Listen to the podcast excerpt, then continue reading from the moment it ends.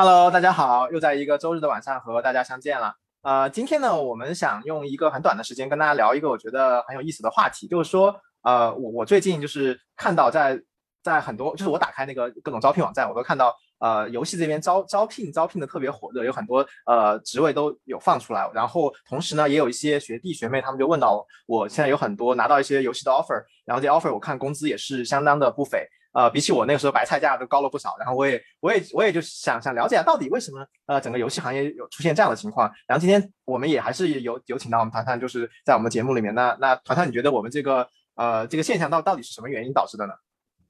嗯，首先我非常认同这个现象，因为呃刚好是年终发薪季嘛，所以会有呃员工发薪，然后包括说员工跳槽的一些沟通的一些情况。那我确实也是感受到说，呃这几年中国游戏行业这个行业非常火热，然后大家的这个回报也是非常的可观，包括说要价也非常的有一个很大的空间可以谈。那其实不仅是标叔说的这个，我们个体员工在这个行业中目前有一个不错的一个收入的情况，包括说整个现在中小团队、创业团队、游戏团队，呃。呃，靠谱团队投资其实也是一个非常好的一个状态。那像腾讯，呃，可以说今年可能还有几百亿手上的现钱，就没有找到一些理想的标的可以投出去。那也足以看到说我们这个行业现在的一个火热的一个情况吧。对，然后包括说横向比较的话，其实中国游戏行业从业者的整个收入在世界范围内现在也是在绝对是最头部的一个水平这样的一个状态。对，那这个是我想想给标叔补充的一些背景信息吧。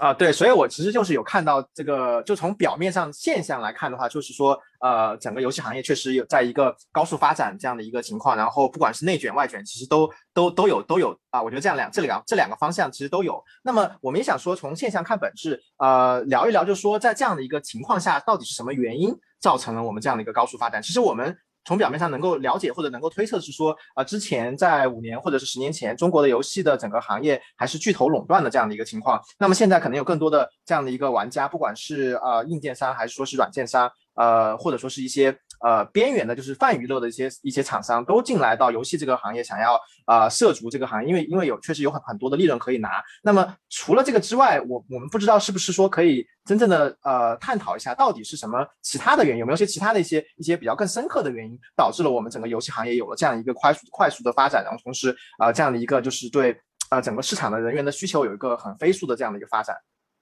嗯嗯嗯。我觉得，首先从整体的整个 industry 的角度来看的话，有钱流进来是，呃，从底层来说是说明市场认可了游戏它变现的一个持续性跟一个稳定性。特别是经过疫情这一波之后，其实大家都发现这种线上虚拟的游戏的形式，其实在变现角度是一个非常稳定的一个一个去向。那这个其实我理解应该是最底层的一个原因，就是大家会希望都拿着。热钱进来，来到这个行业中去 赚更多的钱出来。对，那然后具体到行业本身的话，其实嗯，跟前几年相比，其实上下游的情况都会有一些区别。这边可以展开的说一说。呃，我觉得从上游来说，跟你刚才说的那个点是有一点有一点非常接近的，那就是说，从前的所谓的巨头垄断，现在其实是有一个比较显著的一个变化。那这个变化不是说巨头们不是以前的巨头，而是说巨头以前所掌控的呃所谓渠道流量这样的一个生态，其实现在已经发生了一个明显的变化。哎，那说到这个，我又要向标叔提个问题，就是你知道咱们上半年国产游戏，就是上半年新上市的国产游戏中，它首日新增用户量级前五的产品里，腾讯、网易的产品能有几款？呃，如果用我之前的老眼光，我可能会觉得至少有一半，有一半的游戏是来自腾讯和网易的吧。我不知道是现在是不是这样情况，但是我也我也知道现在就是有很多新的厂商进来，有现在包括上海有什么四小龙，然后包括各种垂直的这样的一些呃游戏品类，都是有些新的这样的一些呃厂商进来，所以我不知道就是我现在这个认知是不是已经有一些落后了。嗯呃，对，如果这个答案几年前听的话，其实我也会很。很直接的说，应该大部分都会被网易、腾讯这种传统大厂给占据吧。但其实现在的实际情况就是，今年上半年的。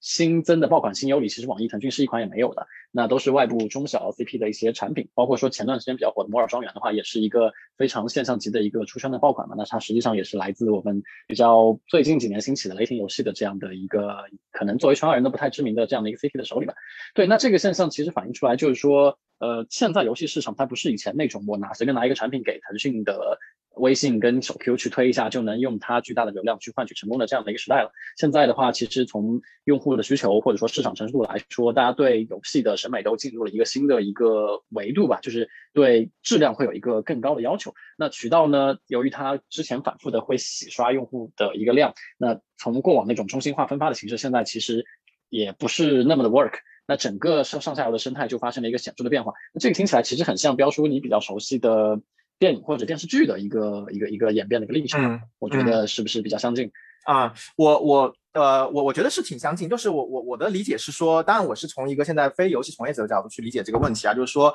呃，之前我们可能整个游戏行业更多是从宣发的这样的一个角度去做一个游戏市场的呃。建立整个在游戏市场里的统治地位，但现在我觉得可能更多是从内容上去，呃，从内容上要去建立我们整个就是公司在这个游戏行业的统治地位。就所以说有点像我们的这个电影这种内容，像漫画这样的一些这样一些内容的这样的一些呃一些厂商或者一些品牌或者一些 IP，他们就是我觉得在这样一些行业内容上的行业的话，它其实创意那个内容的质量和内容的这个对受众的这样的一个打法，我觉得其实是非常非常重要。就是说，呃，相比于原来我只要掌握一个渠道，能把内容推到我的这个这个。海量推到我想要的人的这个一个方式，呃，转换到了我现在需要做一个高质量内容，这个内容需要能够在万军从中，我觉得脱颖而出。所以我觉得可能是现在慢慢慢整个游戏行业已经有点往这样的一个啊内容向内容为导向的这样一个呃这样的一个一个市场去做一个倾斜啊。我我不知道我的理解是不是对的啊？对对，那我这边也可以补充一些更这，我觉得标叔说的其实非常的对，但是可能从阐述上还是比较呃。呃，咨咨询化，可能我们寻常百姓理解上还存在一个门槛。那我这边可以补充一些，就是具体的 case 吧。我举个例子，比如说过去我是一个呃中小 CP 的开发团队，那在那个时候我做了一款手游，我想呃把它。推送到我的用户的面前，但那个年代的话呢，因为没有 Tap Tap，也没有知乎，呃，B 站也不是那么成熟，所以我并没有一个很好的方式，我可以直接把我的游戏推荐给我的用户。那怎么办？我只能说是上架小米、华为应用商店，那上架腾讯的应用宝，然后让腾讯帮我通过 QQ 跟微信推送给我的用户。那这个时候，其实我跟我的用户之间，我没有一个非常能够直接 link 的一个渠道。我对渠道依赖性非常强，那我只能说忍受渠道跟我的一个无论是六四或者八二的这样的一个分成比，我必须要把产品交给他们，然后让他们发完之后扣完所有的营销分成费用之后，再把利润返还给我。那这个是过去比较传统的一个渠道强势或者说流量中心化分发的模式下的一个中小 CP 跟。呃，渠道合作的一个比较固化的一个模式，那也可以清晰的看到，就是说在这样的模式下，其实一个产品做的怎怎么样，它不是说决定这件事情最终办不办得成的核心因素，它的核心因素更多还是说我的呃渠道流量它有多大，它能够覆盖多少的一个用户量级。那现在的对对对，是上一个阶段是这样的情况，不要说你看看你有什么问题。我没有什么问题，我其实就想就想就想马后炮插一个，就是说是我觉得可能现在整个游戏行业，刚刚我们不是在聊为什么呃打工人他现在的收入，呃游戏这个行业打工他收入有一个就是突飞猛进的这样的一个进步，呃，我觉得是不是一份原因，就是因为我们现在整个游戏行业的发展其实变得更加良性了，就良性的发展就更加的朝内容向这样的一个良性的这样的一个行业发展模式靠靠拢，我们整个游戏行业的饼变大了，然后变大了之后呢，我们的对整个游戏行业的人才的这样的一个需求也相应的变大了，然后同时又带动了游戏行业整个。在不同厂商之间的这样的一个人才的竞争，所以才导致了我们呃所谓的这个收入的这样的一个一个一个突飞猛进的一个情况啊。你对对，它事情是是是事情的本质其实是这样，因为当渠道。的传送更大的时候，我们不太在意，就是这个产品到底是什么质量，就可能画面什么矬一点儿，只要你渠道强，我们照样也能赚到钱。所以在这个模式下，其实整个市场的钱都集中在渠道的建设、渠道的分成规则的制定这一样的一个环节上。那用户其实也没有太多的选择的空间。那他们对内容的要求，呃，首先一个他们也不知道什么是优质的内容，也没有选择的一个权利。第二呢，那个时候大家其实都没有吃过饭嘛。就有吃就不错，所以对内容要求也很低。那现在就比如你说说的一样，现在的话，我们的用户已经成熟起来了，也有一些 Tap B 站这样的自主选择的一个平台。那对发行商来说，其实是可以绕过巨头去直接跟用户去做接触，甚至说现在中小 CD 自己做发行的一个门槛也没有那么高，嗯，都会有一个自研自发的一个趋势。嗯，那其实一方面，呃，我们给渠道分成这部分钱是省下来了，就可以由中小 CD 自己去投入去做更好的内容去。用优质内容的形式去绕过以前的一个分发的一个成本，一个摊销。那另外那一块就是说，用户现在对内容有更高的质量的话，我们势必是要花费更多的研发成本到我们的内容品质升级，然后细化垂类产品的研发，然后包括说品质的打磨上去。那整体来说，就会导致说人才、人才、人才战的一个发生，跟人才用用资源、用资金去抢夺人才的这样的一个现状的发生。对，这也是说一个行业发展的一个必然的趋势吧。嗯，对。所以看起来，说刚才理论层面的论述，我觉得是就是就是非常非常 match 的。嗯，所以所以是不是可以这么理解，就是说我我们现在游戏行业，当然不是我们，你们你们现在游戏行业的 这样的一个收入突飞猛进，还得靠还得还得感谢 Tap Tap 啊、B 站这样的一些啊这样的一些一些网站。对我理解就是说，嗯。